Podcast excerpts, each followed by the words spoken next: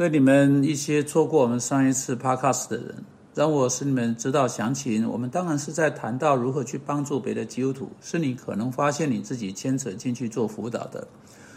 啊，这个一般性的系列，呃，一般性的系列之中，其中一个事实是你需要对这个呃这个人的问题得到资料。没有这些资料，你就不知道哪一节圣经经文可以应用到他的问题去，因为你对他的问题并不足够明白。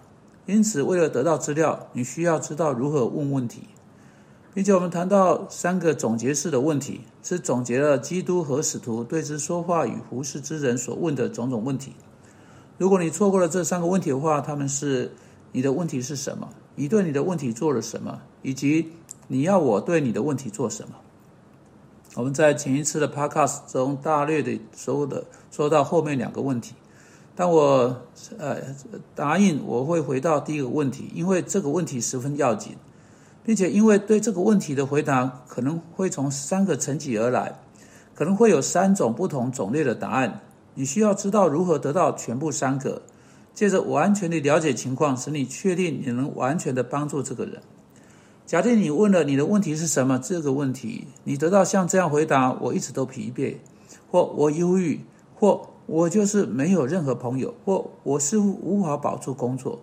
不论会是什么，那类的回答是在恼人的层级上面的回答，可以被称为症状种类的回答。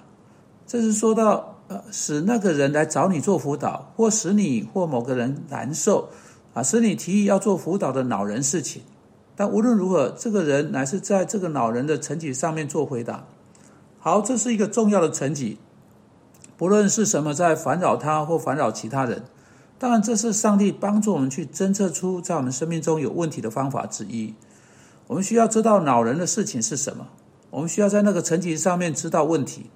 但我们不能就停在那个层级。你知道，有的人想要在那个层级停下来。有人说我一直都疲惫，他就说去睡个觉或休息一下，或说去喝鸡精或吃什么补品。或者有人说我忧郁，他就说好的，这是啊，这里是抗忧郁症的药，他们就把药丸给那个人。我我忧郁啊，这里是电极疗法，那我把一些电流通到你的大脑，让你可以安心上床。有各式各样的方式，你可以在老人的层级上面对付那个问题，并忽视其他的层、其他任何层级。我们作为基督徒，不想要这样做。我们想要超越老人的层级，来到真正起因的层级。到底是什么引起那件恼人的事情？例如，倘若你只在恼人层级上运作的话，那让我们假定你晚上开车上路，这是一个不见新月的夜晚，突然间你的仪表板上红光显示。烫烫烫！红光不向不断向你照射，照射，照射，照射。你心想：哎呀，这真是恼人的事情，真是讨厌啊！这么亮，真叫我不舒服。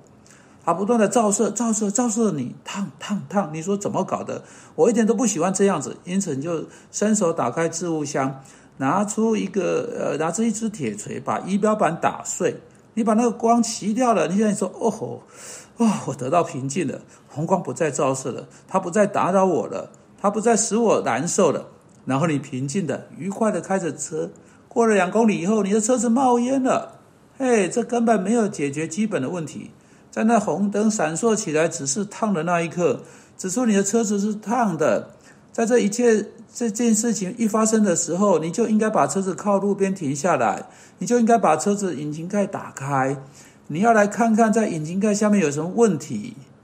好，这才是我们有兴趣的地方。不仅仅是症状或恼人事情，而是超过这些进到引擎盖下面的问题。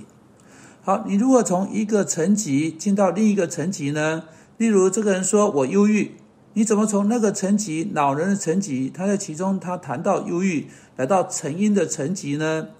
接着问更多的问题。因为他说我忧郁，你可以问他说好的，这件事情是从什么时候开始的？他说大约两个月前。你说大约在那个时候两个月前你在做什么事情？哎，我不太记得了。你说你跟人有问题吗？这种是好问题，因为我们不会对事情有太多问题，事情不会叫我们忧郁。我们会跟人有问题，使我们忧郁。他说嗯，在那一段时间呢，在周五晚上我跟我的岳母发生争执，之后我才得了忧郁症。哦。请告诉我有关这事多一点。他说：“他就不再跟我讲话了。你问你的妻子有牵扯进来吗？他说我有，我在周六跟他大吵一番之后，他也不跟我讲话了。你再问你周一去上班又如何呢？哼，在这两次冲冲口说出之后，我觉得很不舒服。我跟我的经理不经意的说话，我几乎不跟他讲话了。你说还有其他人吗？他说没有。哎，这已经够多了。好，在在这里，他因为他的他有着三次暴怒而忧郁。好，你要借着询问更多的问题，进到不一样的层级。现在你知道他跟人争执、跟人争吵、跟人相处困难、爆发脾气，这造成他的忧郁。你就把圣经上有关这件事情的经文指给他看，你帮助他，使他看见他需要去承认他的罪、他的怨恨、他的苦毒，说这一切事情，啊，跟这三个人把这个问题理清楚。如果他去跟这三个人谈的，他就会感觉好一点。忧郁会消散，他就会感觉好多了。之后，他很可能想要停止跟你做辅导协谈。你在这时必须跟他说：“等一，等。”我不说一定会有，但可能会有，很可能有，是有第三个层级，是我们需要去看的。因此，你问更多问题，从老人层级进入我们正在谈的成因层级，造成这个特别的忧郁的特定例子，来到第三个层级，以及一种生命的模式，一种现存的模式。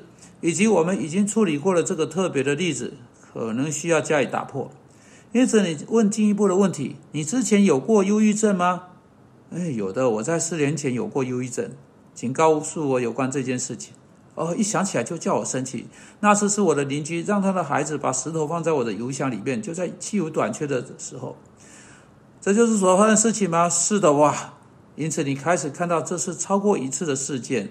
这不是第一个案例，这不是他第一次错误地应对某人所做的事，呃，某所做的某事，生气啊、苦读啊、怨恨啊、忧愁。因此，你这样子来来回回三四五次，你就发现这是一个模式，然后你就得到第三个层级上面的答案：一种生活的形态需要加以打破，一种生活的模式需要加以改变。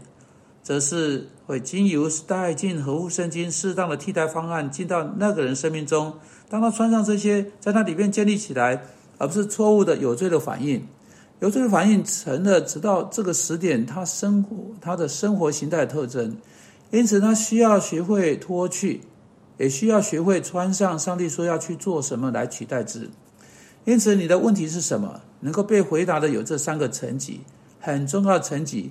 不要勉强接受一个，要看着全部三个，那时你就会比你任何其他方式去做的，做了一个更彻底的工作。主啊，求你帮助我们去完整的探索，到底是什么使得人们有了有了他们的问题，不只是以某种表面的方式，而是真正深入挖掘啊啊，挖挖掘发现，在引擎盖下面的是什么？我们奉基督名祷告，阿门。